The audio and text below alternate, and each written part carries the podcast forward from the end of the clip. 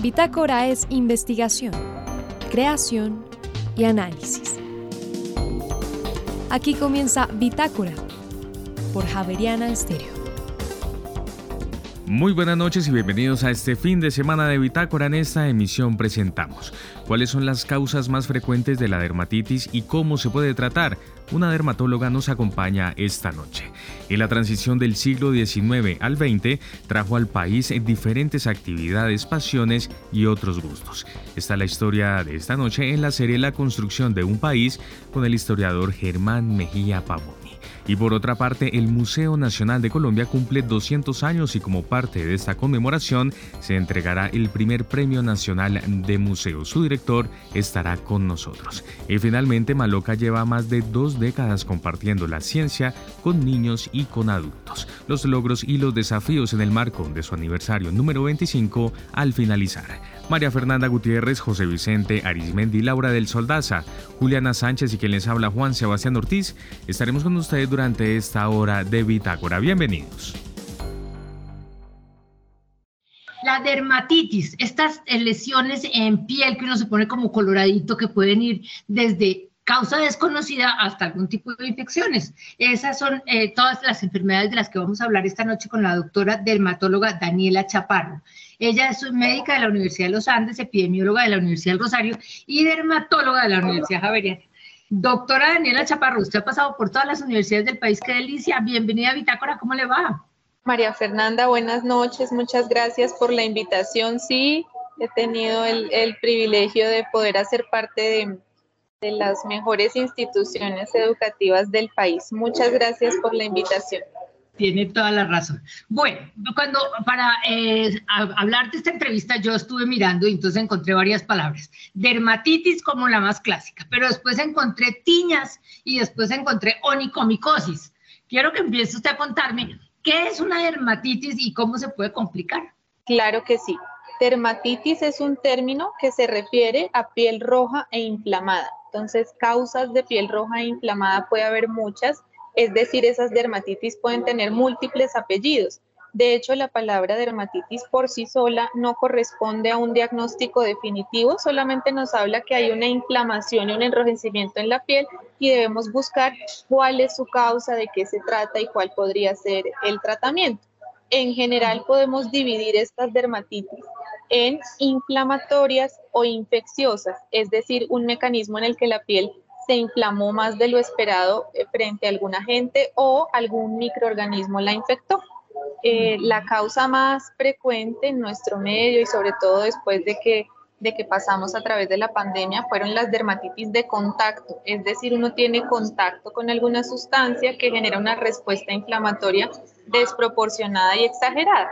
Oiga, eh, cuando eso, eso es común con el jabón. Hay gente que tiene dermatitis al jabón.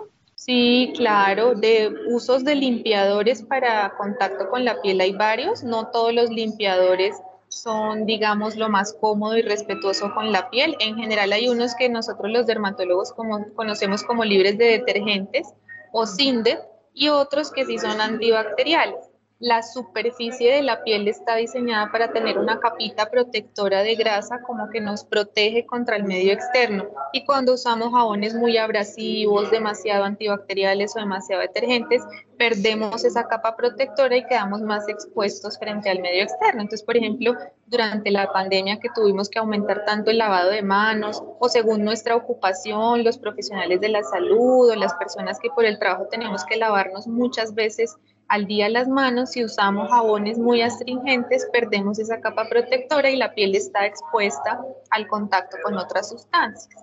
Ya, ya. Bueno, esas dermatitis no son lo mismo que cuando a uno se le pone la piel roja, que, es decir, estas personas que ven con los cachetes colorados todo el tiempo, hay como porque, porque sí, como son cachete coloradas, eso no tiene nada que ver con ese cachete colorado es diferente, ese enrojecimiento permanente de las mejillas más probablemente corresponde a rosácea, que es una condición eh, de la piel diferente a lo que conocemos como dermatitis. ¿Y eso es causado por un virus, me imagino, o por quién? La rosácea es una predisposición que tienen algunas personas a generar enrojecimiento en la cara frente a exposiciones como el sol, las comidas picantes, las comidas muy calientes, em, o el consumo de licor. Como una predisposición que hace que uno se toma un vinito y ya de una vez se le ponen los, las mejillas rojas o come algo picante y si esa inflamación y ese enrojecimiento ocurre por meses o por años, eso incluso puede generar brotes en la piel. Pero digamos que es un mecanismo diferente a lo que conocemos como dermatitis que más frecuentemente se da en los pliegues y en las manos.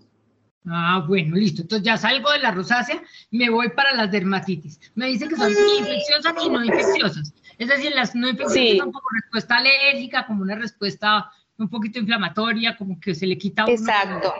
Ya. ¿Y las infecciosas por qué le dan? Y las infecciosas pueden estar causadas por diferentes microorganismos, más frecuentemente em, bacterias u hongos. ¿Y estas son más peligrosas? Eh, digamos que la, la, piel es uno de los mecanismos de protección y de barrera más grandes que tiene el cuerpo humano. Entonces, cualquier cosa que eh, altere esa función de barrera de la piel, pues nos deja desprotegidos. Esa función de barrera se cumple mejor cuando la piel está bien humectada y está intacta y está íntegra. Entonces, cualquier condición de la piel que genere descamación, que altere su integridad, pues nos pone en riesgo. Ahora, si uno tiene más predisposiciones, más enfermedades según la edad, pues ese riesgo va a ser mayor. Depende también de cómo está el mecanismo de respuesta del resto del cuerpo frente a una irritación en la piel. Ya. Y cuando yo hablo de tiña, ¿de qué estoy hablando? ¿La tiña qué es? Tiña es una infección por un grupo de hongos que se conocen como dermatofitos y son unos hongos, de hecho, muy interesantes que les gusta mucho una célula de la superficie de la piel que se llama el queratinocito. Entonces tienen mucha afinidad por ubicarse en la piel y en, y en otros tejidos que contengan esas células como el pelo y las uñas. Estos hongos entonces se van, tienen mucha predilección por la piel, el pelo y las uñas y les gustan en especial los ambientes muy húmedos. Entonces digamos que la tiña más frecuente es la tiña pedis que conocemos nosotros como el pie de atleta. La, la gran mayoría de la población en algún momento lo hemos presentado y es una humedad constante que es un ambiente que favorece la presencia del hongo eh, y el honguito prolifera, se queda ahí, genera la descamación y la irritación en la piel. Óigame, uno ve a veces como que la piel viene de un color y de pronto se forman circulitos como blancos. Esos circulitos blancos, uno le dice, no, eso es un honguito. Y uno se queda pendiente y dice, eso se me va a pegar. ¿Eso es así como se lo estoy describiendo o no? Uy, yo creo que circulitos blancos tienen muchas causas, muchísimas causas. No, no todas son secundarias a hongos. Em, y en la mayoría de los casos no lo son. Siempre que haya un cambio en la coloración de la piel, lo mejor pues sería consultar a tiempo y establecer si se trata o no de algo infeccioso o si se puede tratar solo como una condición inflamatoria. Ya, ya, ya. Bueno, y la onicomicosis, eso sí es un hongo seguro. Sí, ese sí es un hongo. Ónico eh, viene eh, de una palabra que se refiere a la uña y micosis de la infección por hongos. Entonces, onicomicosis es una infección en la uña por hongos. Ah, eh, eso no tiene nada que ver con dermatitis. No, el, término onicomicosis no, no, tiene nada que ver con dermatitis porque la palabra dermatitis está designada para cambios en la piel y onicomicosis para infección de la lámina de la uña, o sea, la lámina ungular por eh, hongos. Ya, no. Entonces me devuelvo a mi dermatitis, que es la que me interesa. Me dijo usted en un momento que eso estaba relacionado más con los pliegues. ¿Por los pliegues por la humedad o por qué, les, por qué los pliegues? Bueno, pues como dijimos al comienzo, dermatitis es una palabra, digamos, amplia y hay que ponerle su apellido. Em, en el caso de una de las causas de dermatitis más frecuentes que tenemos, que es la dermatitis atópica, los sitios de presentación más frecuentes de la dermatitis atópica, sobre todo en la infancia, son los pliegues. Eh, es decir, esos brotes que se acompañan de enrojecimiento, descamación, rasquiña en las axilas, en los pliegues de los codos, detrás de las rodillas, eh, son como las presentaciones más típicas. Eh, la dermatitis atópica es una enfermedad que le da principalmente a los niños, pero en un porcentaje de más o menos el 20%, pasada la adolescencia, esta condición persiste en la piel y ya los brotes no van a estar en los pliegues, sino van a estar en las zonas en las que los adultos tenemos más contacto con otras sustancias, como las manos, la cara y el cuello. Entonces, la localización del brote en la dermatitis atópica varía mucho según la edad del paciente. Ay, mire usted, ¿qué tan grave es una dermatitis? ¿Puede ser un problema serio o se queda como un problema local y que se maneja ahí con cremitas? Yo creo que la, la, gravedad del brote va a depender de la extensión del compromiso, o sea, es diferente tener un brotecito en, en una mano o en una rodilla a cuando este brote puede llegar a comprometer un área importante de la superficie de la piel. Eh, es un término que conocemos como eritrodermia, cuando cerca del 90% está comprometido por, la, por el brote.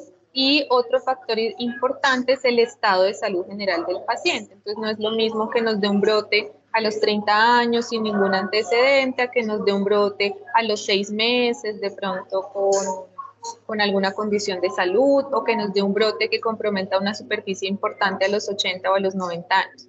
La, la, piel, dentro de todas sus funciones, que tiene unas funciones muy importantes y muy bonitas para el cuerpo en general, está ese mecanismo de barrera, que es que nos, nos permite que los microorganismos y las sustancias del medio externo no entren al cuerpo y que los líquidos que están dentro del cuerpo no se nos salgan y eso regula incluso la tensión arterial, eh, la temperatura corporal. Entonces, cualquier condición que comprometa un área importante de la superficie de la piel pone en riesgo estas otras funciones vitales.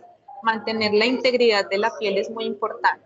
Mm, y ya para irme, una pregunta, así que es probable que usted me diga nada que ver este decoloramiento de la piel que le dio a Michael Jackson, y todo el mundo lo conoció porque Michael Jackson era morenito, sí. a ponerse blanquito, eso era una enfermedad, eso era inducido, eso era una dermatitis, ¿eso qué era?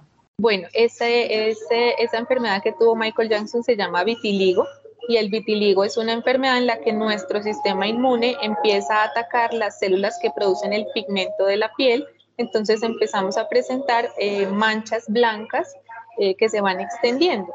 Eh, no es frecuente que el vitiligo llegue a, blanquear por completo la superficie de la piel, es poco frecuente, pero en algunos casos, cuando ya está muy avanzado el compromiso, pues se, se prefiere para emparejar el tono y que tenga un aspecto cosmético que no incomode tanto, pues hacer eh, con tratamiento la, la decoloración completa.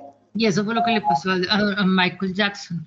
Mire usted, bueno, de todas maneras, esa era una curiosidad, eh, que nada, yo sabía que tenía nada que ver con dermatitis, pero no me podía, eh, no la podía dejar ir sin preguntarle.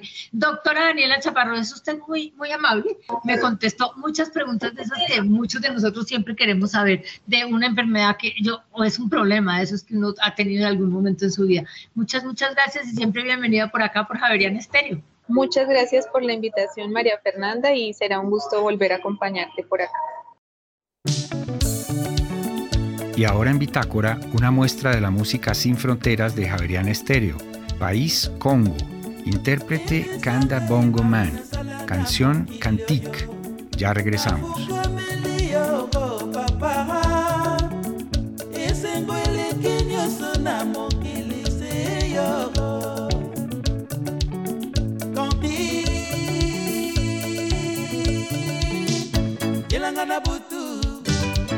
nanga na ndoto. Sauve moi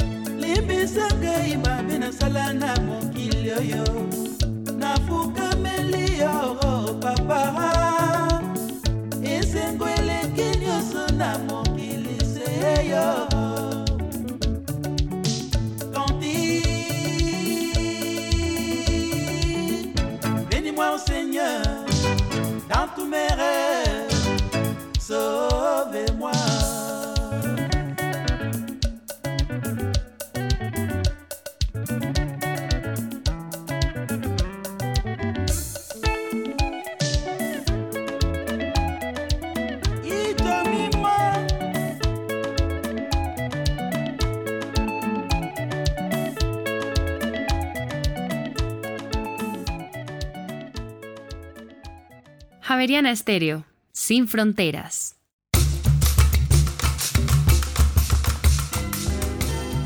El cambio del siglo XIX al siglo XX trajo, por lo menos en Bogotá y gradualmente en otras ciudades del país, unos nuevos gustos.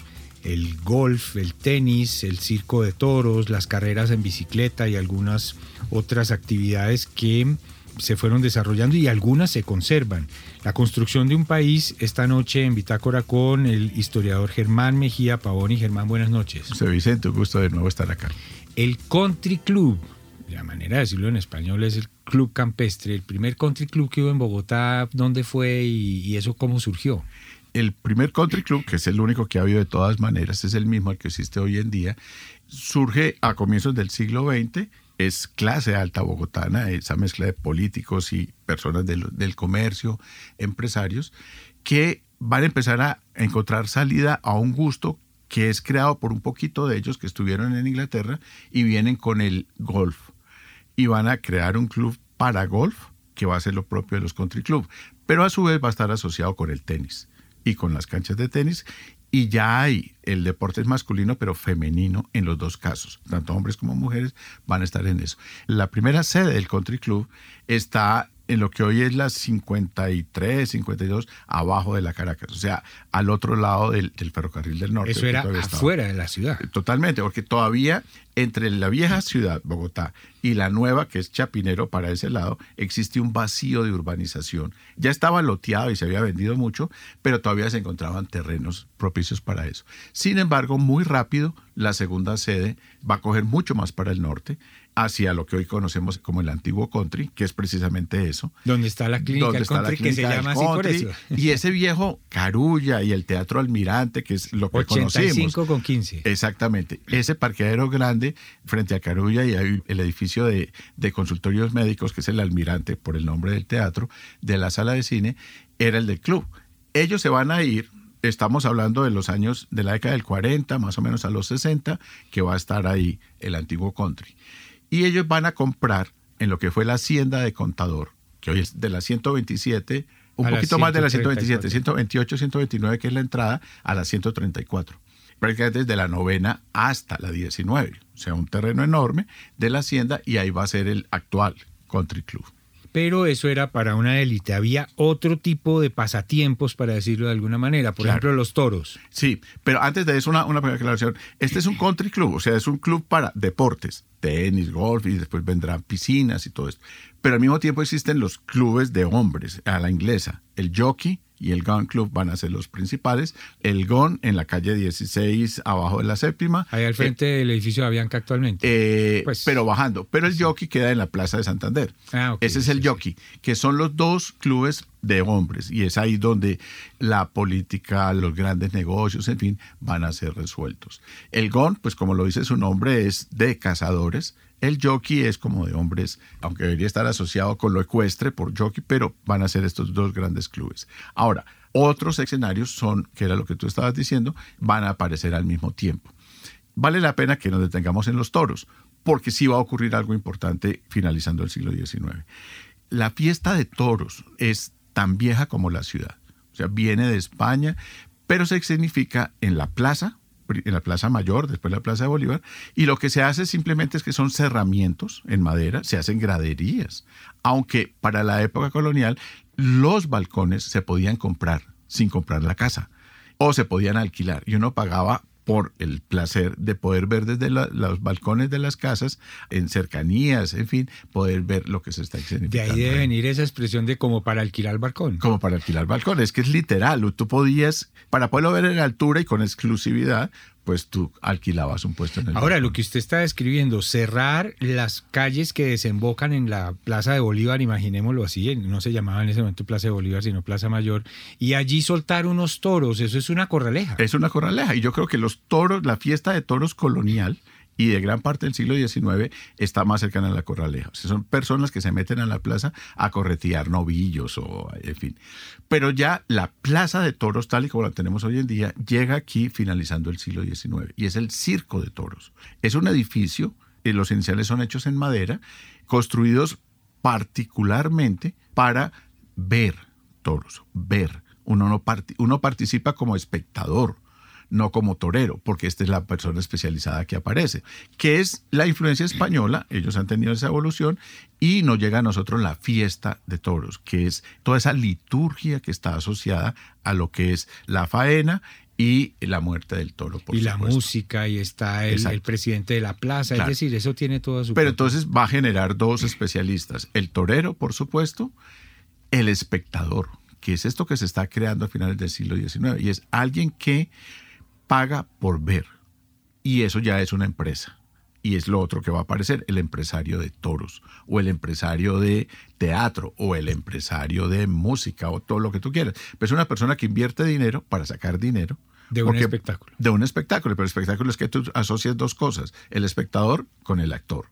Esa plaza de toros inicial queda en la que hoy es la Plaza España, en la calle, por la calle 10 con carrera 15, y va a ser construida en madera. Va a haber una segunda plaza que es contemporánea con esta que queda en San Diego, más o menos donde hoy es la calle 26 con 13, por ahí. Esas dos van a desaparecer, son construcciones en madera, cuando se empieza a construir la Santa María y tenemos nuestra plaza actual que es del siglo XX. Es del siglo XX, ya ha entrado el siglo XX y es una de las obras patrimoniales de la ciudad, por supuesto, la Plaza de Toros, que más allá de la discusión de si puede haber o no corridas, pues es un edificio que tiene la ciudad y que es público, es de la ciudad. Así es. Germán, las carreras en bicicleta son muy antiguas en Bogotá. Sí, viene por la misma época. Las primeras bicicletas son de 1890 y algo, que están acá, por supuesto, son caras por supuesto, es para, para la élite, las personas que son capaces de, de, pagarla, pero se generaliza rápidamente. Y ya hay carreras, hay fotografía de carreras de bicicleta en Bogotá, entre Bogotá y Usaquén, en 1890 y algo. Y hay una muy famosa que es un paseo en bicicleta, es una fotografía muy conocida de un paseo al salto del Tequendama. Pero la razón del paseo es que se tendió un cable de lado a lado del Tequendama y creo que es un alemán el que cruza por el cable el salto del Tequendama. Y queda la foto del paseo y que está, eso aparece en muchos de los libros de historia de la ciudad. Eso va a ir generando, por supuesto, el ciclismo inicialmente como deporte y lentamente se irá volviendo utilitario también. Claro, recreativo. Y la Vuelta a Colombia sí es del 48 en adelante, creo. Sí, esa vendrá después, es comienzos de los 50, como Vuelta a Colombia, pero para la época ya habían carreras, eran de un día o en fin, que son circuitos cortos, que eso sí venía desde mucho antes. Así es. Yo creo, Germán, que para poder agotar este tema vamos a tener que volvernos a encontrar porque las eh, riñas de gallos, el boxeo, la lucha libre merecen... Sí, no, y fíjate que va a ser contemporáneo con las salas de cine.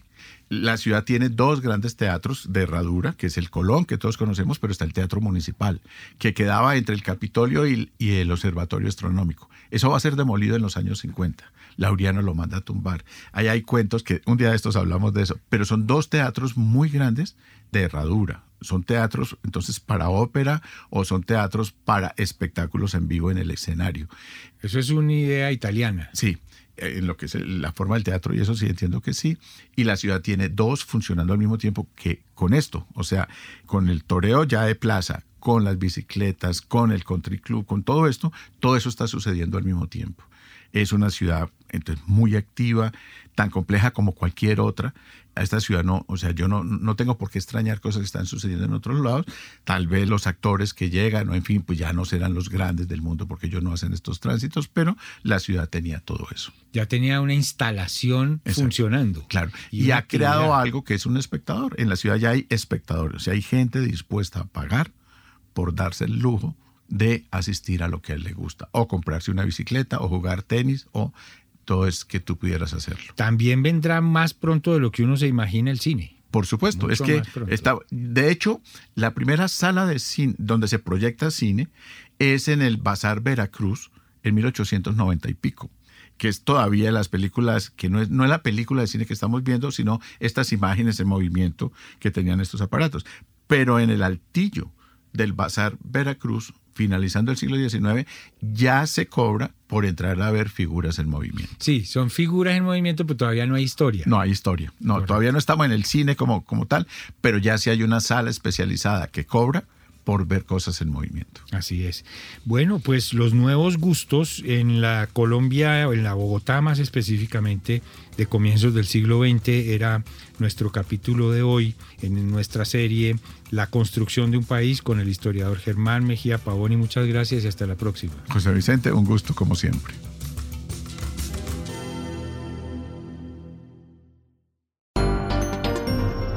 En Javeriana Estéreo, el trino del día.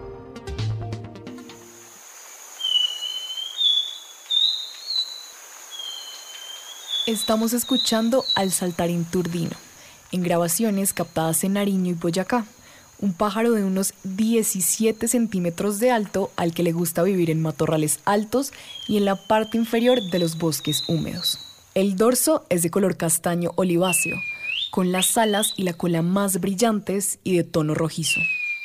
Se alimenta principalmente de insectos que captura al vuelo, aunque también consume larvas y frutos. La hembra construye sola el nido a metro y medio del suelo que recubre con hojas secas y pone dos huevos de color crema, con manchas color marrón, negro o lila. El trino del saltarín turdino forma parte del Banco de Sonidos de Aves Colombianas, recopilado por el Instituto von Humboldt y la Universidad de Cornell.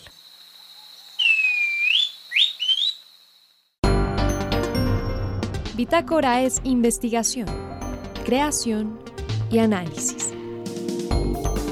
Bitácora.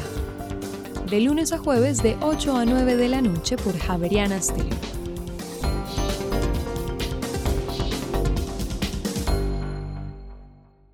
El Museo Nacional de Colombia sigue de cumpleaños, tan solo 200 años de historia que construyen memoria, que construyen cultura, que construyen arte y país. Y es por eso que esta noche hemos querido invitar a su director, es William López. William, muy buenas noches y bienvenido a esta emisión de Bitácora. Hola, muy buenas noches, muy buenas noches para ti y para la audiencia de la emisora de la Universidad Javeriana. Óigame, un segundo centenario que el museo no deja y no para de celebrar.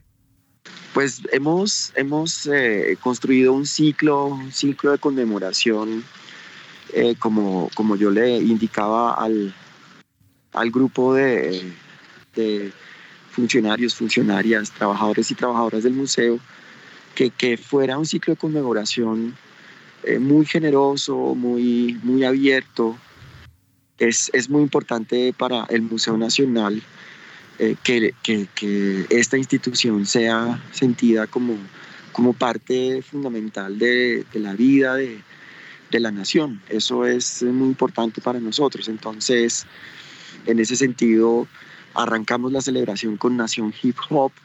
Ha sido una exposición muy exitosa. Nos ha dejado una gran cantidad de satisfacciones públicos que nunca habían visitado el museo, curadores y agentes del movimiento que se han ido empoderando, adquiriendo o construyendo capacidades museológicas y transformándose, porque los museos sí tienen sentido porque logran la transformación de las comunidades.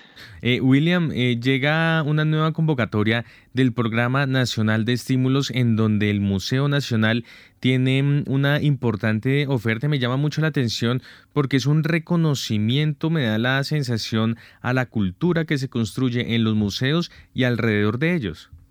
Sí, en, el marco de la invitación que nos hizo la, la maestra Patricia Ariza, la ex ministra, pensamos radicalmente todo el esquema, sobre todo imaginando que podemos dignificar a través de la diferenciación y, la, y la, el reconocimiento de la complejidad de los procesos museológicos y de los trabajos que en los territorios realizan los museos. Ese es un punto que nos parece muy clave, por ello, digamos, modificamos los montos, los tipos de premios, eh, también modificamos de forma sustancial la, la forma digamos, de, habilitar a los, a los grupos eh, que pueden concursar.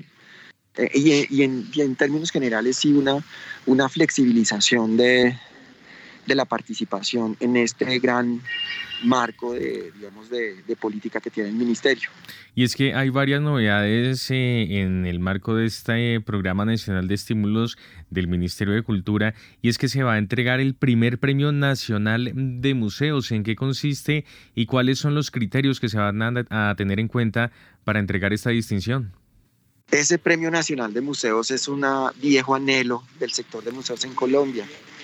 De hecho, siendo director de la maestría en museología de la Universidad Nacional de Colombia, eh, eh, y estando en ese momento, a 2009, 2010, en la junta directiva del Comité Colombiano y Consejo Internacional de Museos, algunos estudiantes nuestros desarrollaron un, primer concepto de, qué podrían ser los premios nacionales de museos. Con este primer premio queremos empezar, digamos, a establecer una primera, una primera categoría al reconocimiento, el reconocimiento a una trayectoria museológica muy significativa para el país. La idea es que allí se postulen o postulemos personas que en los territorios, en cualquier parte del país, pensemos que efectivamente han hecho contribuciones importantes al desarrollo de los museos. Esa es la idea.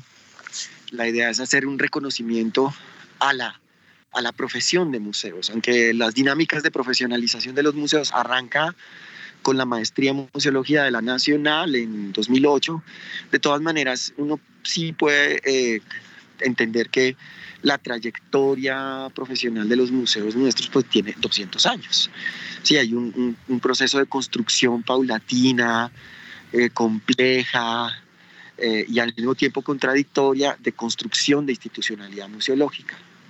Muy bien, pues estamos hablando esta noche con William López, quien es el director del Museo Nacional de Colombia. Y es que además eh, este es un eh, este, este programa, quiero decir, es está ofrecido para un amplio eh, grupo de personas y muchas muchos ciudadanos pueden hacer parte de ellos, profesores, estudiantes, expertos en, en museos, también gestores culturales. ¿Hacia qué público se está dirigido?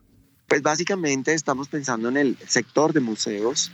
Hay categorías que son muy importantes, por ejemplo, eh, los, eh, creo que son 110 millones a, una producción museográfica. Eso no ocurría antes. Ese es un monto importante para aquellos museos que ya tienen sus guiones curatoriales hechos y ya tienen un guion, un guion uh, museográfico elaborado de tal manera que lo que les falta es su, la plática para, para hacer realidad el proyecto, ahí está. Hay también eh, una beca para producir un proyecto, no, no, no realizar la investigación, sino construir un proyecto de investigación curatorial. Eso ahí también hay unos, unos dineros, hay unas becas de investigación para estudiantes de museología. Eh, bueno, en general hemos tratado de, de ofrecer ofrecer un, digamos, categorías y posibilidades para que efectivamente se reconozcan diferentes tipos de museos, como los museos comunitarios o los museos, mm, los lugares de memoria, perdón, y también para, eh, para diferentes tipos de procesos museológicos, ¿verdad? Eh, me da la impresión eh, también, William, que esta es una apuesta por parte del Museo Nacional por fortalecer procesos, más que todo también en los eh, territorios. Digamos que es una esencia, es un eje central también del quehacer del museo permanentemente. Pues mira, eh, el Museo Nacional de Colombia en el imaginario colectivo es una, es una institución muy grande, muy poderosa. En realidad es una institución, yo la encuentro muy vulnerada y muy vulnerable en los últimos, qué sé yo, 20 años de gobierno, de gobiernos neoliberales, han vulnerado muy fuertemente la arquitectura organizacional de los museos del Ministerio de Cultura. Hay, hay, elementos ahí muy complejos. Por el otro lado, pues es un museo que tiene unas responsabilidades muy grandes. Eh, liderar los procesos de representación museológica a la nación y por el otro lado, hacerse cargo de la política nacional de museos. En ese sentido, pues el museo ha querido, a través de eh, la, digamos, de estos mil millones de pesos que se van a entregar, generar un capítulo nuevo, digamos, como, como una línea de base para imaginar que de aquí en adelante podemos sostener una inversión eh, cada vez más grande en el ámbito de los museos, dado que el sector de museos en el Ministerio de Cultura pues es un, es un sector muy, muy, muy marginal. Y es que adicionalmente también me surge la inquietud en relación con estos procesos que se generan más que todo en los territorios en donde las mismas comunidades crean sus museos en esta ocasión para hacer memoria, por ejemplo, del conflicto, de la violencia y esto también es un aporte a la construcción de la paz y a la superación de la violencia, ¿no? Sin duda, sin duda.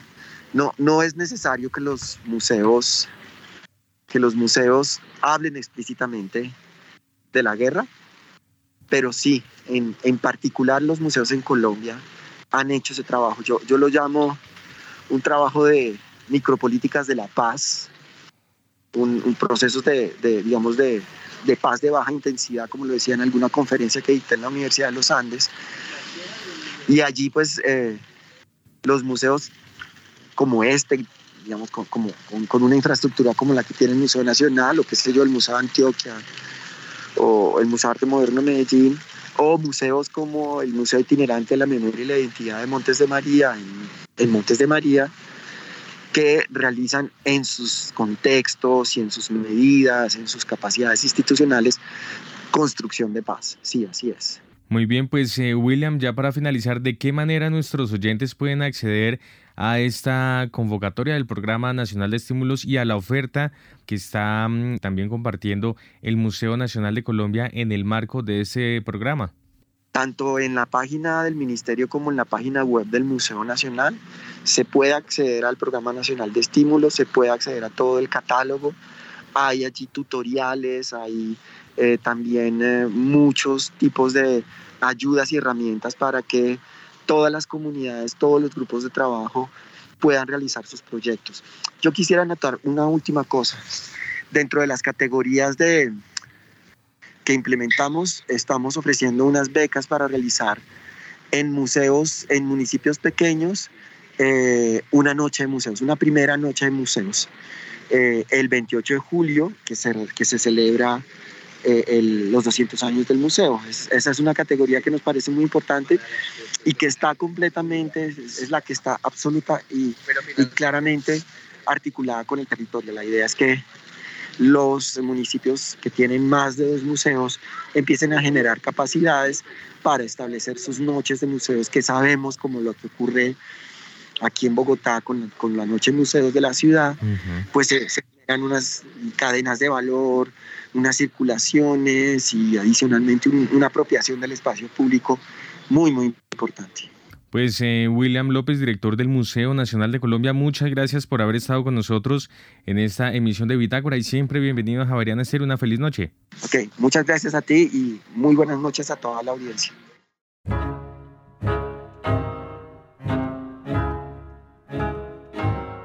Y ahora en Bitácora, una muestra de la música sin fronteras de Javerian Estéreo. País, Hungría. Intérprete Karoli Puka and his Gypsy Band. Canción No había perlas en el pueblo. Ya regresamos.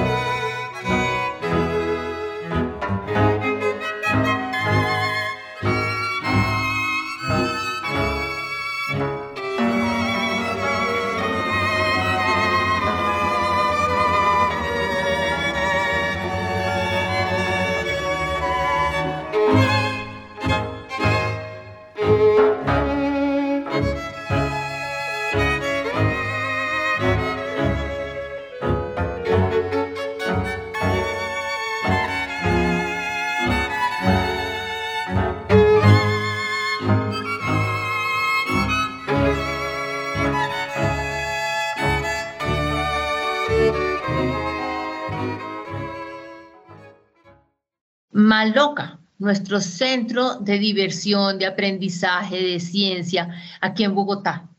Cumple 25 años, estamos de súper feliz cumpleaños y para celebrar esos cumpleaños estamos con su directora, la doctora María Cristina Díaz. María Cristina, bienvenida a Bitácora, feliz cumpleaños. Muchas gracias y bueno, encantada de estar contigo, María Fernanda, y de estar aquí en Bitácora con los oyentes. Cuénteme en qué está Maloca ahorita. Si yo llego y entro a Maloca, empiece a contarme desde que empiezo mi, recorrido. ¿Qué tengo en Maloca para los 25 años? Desde Aló. Bueno, eh, pues mira, primero con un museo que es un centro interactivo, es un centro de ciencia en donde los sentidos juegan un papel protagónico. En ese orden, bueno, pues eh, organizamos la narración del museo en tres grandes bloques, el bloque de evolución, el bloque, el bloque de mm, entorno sostenible y el bloque de materia y energía. Entonces, hoy te encuentras con un centro interactivo, con estos tres bloques temáticos, además con un protagonismo especial de las ciencias sociales, eh, quien asista y nos visite hoy va a encontrarse, por ejemplo, con exposiciones como Migrar, un acto de valor. Segundo, la ciencia del amor y el perdón, una exposición preciosa que mm, recupera un poco la reflexión sobre qué, qué bienestar genera el perdonar, eh, cómo están involucradas las emociones, porque las emociones son parte de nuestra evolución también. Entonces se van a encontrar con ese centro interactivo eh, con unos estrenos maravillosos en nuestro domo, el primer domo de Latinoamérica, es con una proyección en 360, pero además y sobre todo con una serie de talleres y unos laboratorios que también desarrollamos en el marco de esa renovación museográfica en tres grandes ejes. Eh, creadores, que es un espacio como para prototipar y co-crear y cacharrear un espacio en vivo para abordar todos los temas asociados a la biología, eh, a, la vida, y tenemos otro que es em, el espacio de TICS.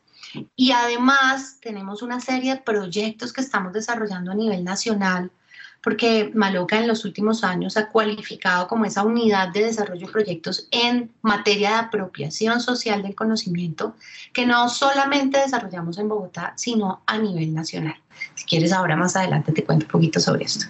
Vale, pero cuénteme, eh, eso, eso es lo que pasa en Bogotá. ¿Hay más malocas en el país? ¿Hay, ¿O hay otros centros parecidos? ¿Qué, qué, qué más hay en el país que no eh, pudiera visitar así tipo maloca? Bueno, pues el Ministerio de Ciencias da cuenta de alrededor de más de 180 centros de ciencia en el país. Y aquí hay un dato muy, muy importante. Los centros de ciencia, hace más o menos unos seis años, pasamos a ser actores protagónicos del Sistema Nacional de Ciencia, Tecnología e Innovación. Eh, con una particularidad, porque así como están los centros de desarrollo tecnológico, los centros de I+D+I, los centros de investigación, los centros de ciencia, somos el eje, ese vaso comunicante con la ciudadanía. Es decir, nuestra apuesta y nuestra misión es reconocer que hay un uso, apropiación del conocimiento, pero también una producción del conocimiento por parte de las comunidades. ¿Para qué? Eh, pues es eh, justamente para transformar unas realidades, un entorno inmediato.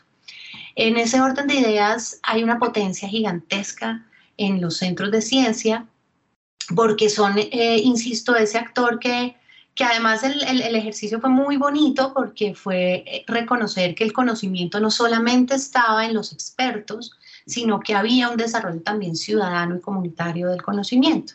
Entonces, en los últimos años, Maloca se ha especializado, por decirlo de alguna manera, en ejercicios como de ciencia ciudadana. De hecho, Lanzamos eh, la semana pasada, conjuntamente con el IDU, una experiencia que creemos va a ser un legado precioso para esta ciudad y es un laboratorio de ciudad y cultura ciudadana, eh, en clave de reconocer que los ciudadanos también somos parte actuante de las problemáticas y de la dimensión que queremos soñar de ciudad.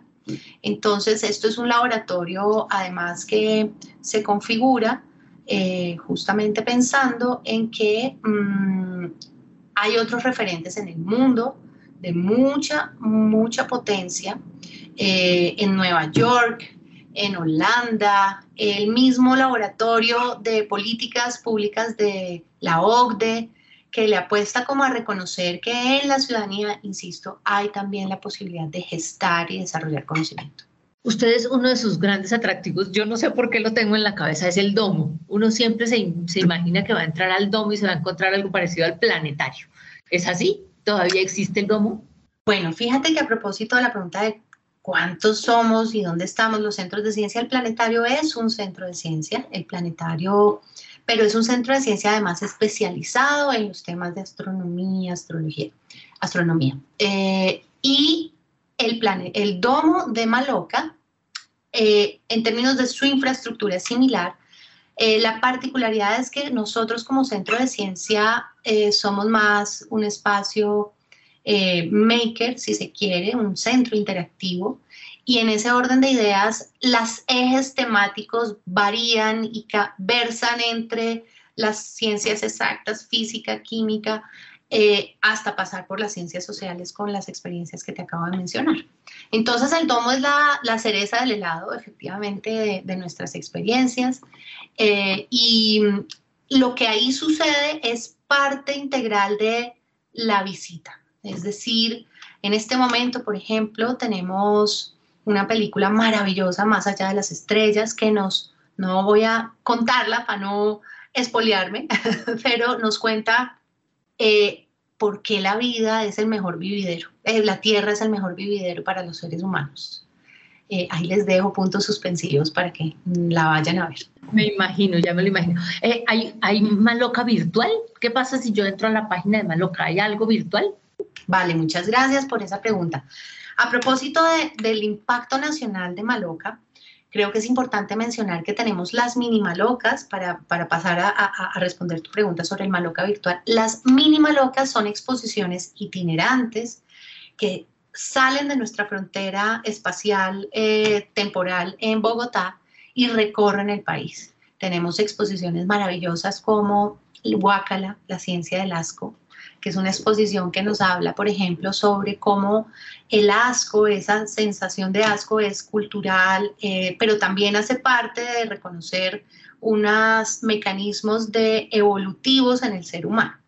Y así tenemos percepciones matemáticas, tenemos un, un planetario pequeñito que viaja y itinera por el país. Y a nivel virtual, desarrollamos, por ejemplo, un programa maravilloso que se llamó Aprende en casa con Maloca, en donde convertíamos las casas en estaciones de experimentación y donde con el desarrollo de unos materiales pedagógicos virtuales y físicos eh, dirigidos a profesores, a familias y a niños, podíamos desarrollar actividades alrededor de las ciencias. Eh, pero también tenemos una serie de desarrollos, por ejemplo, con otro programa también magnífico que realizamos en asocio con Mintic en su momento, que se llamaba Chicas STEAM. Es un programa que le apostó y le apuesta a cerrar las brechas de género eh, en estas materias STEAM por sus siglas en inglés, en donde hay una A de artes, es decir, ingenierías, matemáticas, tecnologías eh, y artes eh, para generar y fomentar las vocaciones científicas en niñas entre 12 y 15 años. Y este programa lo hicimos a nivel nacional en todo el territorio colombiano, también con todas esas brechas de conectividad que reconocemos existen en el país, con una plataforma en donde había unos contenidos que podían desarrollarse eh, en línea o, eh, digamos, de manera autónoma pero además con la mediación de nuestros mediadores y con algo maravilloso también a propósito de eh, la celebración que tenemos esta semana de Día Internacional de la Mujer y es una red de mentoras expertas en, sus diversas disciplinas que de manera generosa acompañan el desarrollo del proyecto de las niñas, pero además juegan un papel muy importante de referentes de rol. Eh, y así sucesivamente tenemos unos desarrollos eh, en los contenidos a nivel virtual que eh, son, eh, si se quiere, una plataforma y una excusa también para metodológicamente abordar nuestros programas educativos y pedagógicos. María Cristina Díaz, directora general de Maloc. Bueno, la felicito. Me hace favor el ponque de varios pisos para que Bogotá entera pueda disfrutar de un pedazo y cantar con ustedes Happy Birthday. Se lo merece, hacen una lindísima obra dependiente de fortalecer mucho la cultura y la ciencia. Muchas gracias por este rato con mi Bitácora, celébrelo mucho y nos veamos, en otros 25 para cumplir los 50. En otros 25, además, invitadísimos a esos hitos de la celebración, vamos a tener un concurso de cuento y de podcast, vamos a tener un libro conmemorativo que busca ser en sí mismo una experiencia, vamos a tener eh, exposiciones nuevas y un gran evento de celebración también a final de año. Así que muchas gracias y bienvenidos www.maloca.org y nuestras redes Maloca Bogotá. Gracias. Y antes de finalizar esta emisión de Bitácora, les tenemos tres recomendaciones culturales para que ustedes se programen con nosotros durante este fin de semana. Iniciamos nuestra agenda cultural con la Feria de Emprendimiento de Mujeres Productoras y Emprendedoras un encuentro con presentaciones artísticas hechas por mujeres que viven en la Candelaria y que día a día cautivan con su talento para ofrecer productos y servicios de calidad. Podrá disfrutar de este espacio mañana desde las 12 del mediodía en la de la Pola en el centro de Bogotá.